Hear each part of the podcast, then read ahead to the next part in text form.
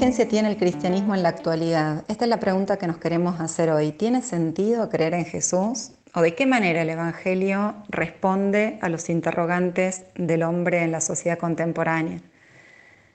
Escucho con mucha frecuencia expresar con preocupación a los adultos de hoy que los jóvenes están perdidos, que ya no creen en Dios. Eh, se denuncia el avance del secularismo, es decir, de cierta indiferencia o rechazo de la propuesta religiosa, pero al mismo tiempo podemos observar que hay como un emerger de nuevas espiritualidades que dan cuenta de la sed de lo religioso. Yo me preguntaría si los jóvenes están perdidos, no creen en nada, o están buscando el sentido de la vida, la necesidad de religarse, no por los canales institucionales habituales, ciertamente, pero sí bajo otras formas de espiritualidad quizás con cierto riesgo de, sincretismo, de ambigüedad, con acentuación más en lo emocional o más valoración en lo estético, expresivo. Esto nos tiene que cuestionar para preguntarnos si es verdad que los jóvenes están perdidos o será que nosotros, los adultos, no estamos pudiendo transmitirles la originalidad de la fe cristiana en un lenguaje que les sea comprensible y significativo. Claramente no podemos pensar más en una sociedad posmoderna donde el centro sea ocupado por la religión, en una sociedad plural, ya no es la religión la ordenadora de la sociedad, y entonces es legítimo, podríamos decir, o es habitual, que no consideremos que el discurso religioso sea normativo para la vida de todos. Pero sí, los cristianos seguimos creyendo que el Evangelio es válido, coherente y rico para la experiencia actual. Sigue estando vigente. El punto, creo yo, es cómo lo estamos transmitiendo y por eso me parece que es inaplazable y urgente la tarea del discernimiento y de la revisión de las formulaciones con las que se explicita esa identidad originaria. No estoy diciendo que se trate de adaptarnos a la sociedad actual para no perder adeptos, digamos, sino que lo importante y urgente es que la tradición cristiana se mantenga viva en fidelidad a los orígenes, en continuidad con la experiencia que tuvieron los apóstoles, aunque esto probablemente implique una crítica institucional que legitima parte de la decepción de la sociedad en nuestras estructuras, probablemente. De hecho, en el escenario eclesial mismo hay diversidad de interpretaciones.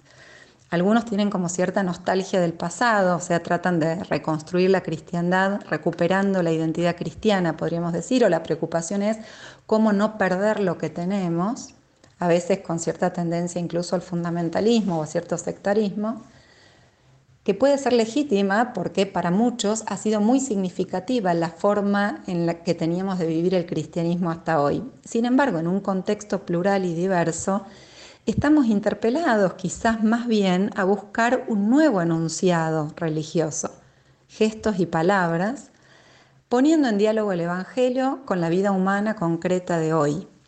Este es el desafío que intentamos asumir en este espacio y vamos a ir haciendo un recorrido por distintos temas que hacen al credo de nuestra fe para intentar reinterpretarlos con categorías actuales.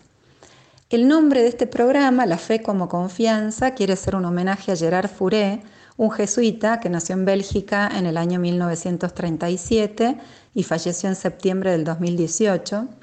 Además de filósofo y teólogo, él fue doctor en física teórica y en matemáticas, Fundó y fue profesor en un departamento de Ciencia, Filosofía y Sociedad de la Universidad de Namur. Y entre sus publicaciones, la mayoría dedicadas a temas de construcción científica, ¿no? desde la física hasta estudios sociales, tiene también algunas obras de teología que han sido traducidas al español y el interés que él tiene, dice él mismo, es descubrir nuevas formas de expresar el mensaje de Cristo. Uno de sus últimos libros se llama La fe como confianza aliento para construir una historia nueva, que es de donde tomé el título para este programa. El primer propósito de Furé en sus obras es el de aclarar cuál es el lugar teológico desde donde escribe y que lo quiero explicitar también porque es el punto de vista desde donde yo me voy a parar también para estas reflexiones teológico-pastorales. Se trata, dice él, de un punto de vista no sacral. ¿Qué significa esto? Que su reflexión apunta a una experiencia cristiana entendida como una interpretación de la fe por parte de cristianos concretos. O sea, no se trata de afirmar que hay una sola experiencia cristiana o una única forma de entender el Evangelio.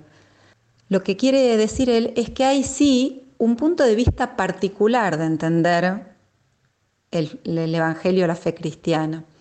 En una visión sacral, en cambio, de la religión, que quizás estamos acostumbrados, lo que se quiere determinar es como una manera precisa donde se sitúa exactamente la acción de Dios, ¿no? O descubrir una imagen o una dimensión religiosa pura, externa, heterónoma, donde hay alguien que me dice qué es lo que debo creer. En cambio, adoptar un punto de vista no sacral, como lo hace Furey y lo voy a hacer yo también, equivale a afirmar que justamente donde se manifiesta lo sagrado es en las situaciones humanas, que es en definitiva el mensaje mismo de la tradición, Jesucristo como ser humano es la revelación de Dios. No es que se añade una dimensión religiosa a nuestra vida, a nuestra historia, que tenemos que aprender, sino se trata de una manera de caer en la cuenta o de comprender que nuestra misma historia profana, podríamos decir, se constituye en un lugar de lo religioso y de lo sagrado. Fure lo formula de esta manera que quisiera transmitírselos textual. Caminamos como los discípulos de Maús. Ellos experimentaban el vacío frente a la muerte de Cristo.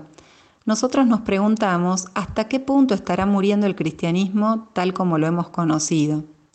Personalmente, dice Furé, aunque los evangelios y su tradición siguen resultándome muy elocuentes y revelándome múltiples dimensiones de la existencia, estoy mucho menos dispuesto a apostar por la supervivencia de la religión cristiana tal como la conocí en otros tiempos. Con todo, dice él, solo el tiempo lo dirá, pero tengo confianza, tengo fe en, no sé si debo escribir en la vida o más sencillamente en Dios, o es lo mismo.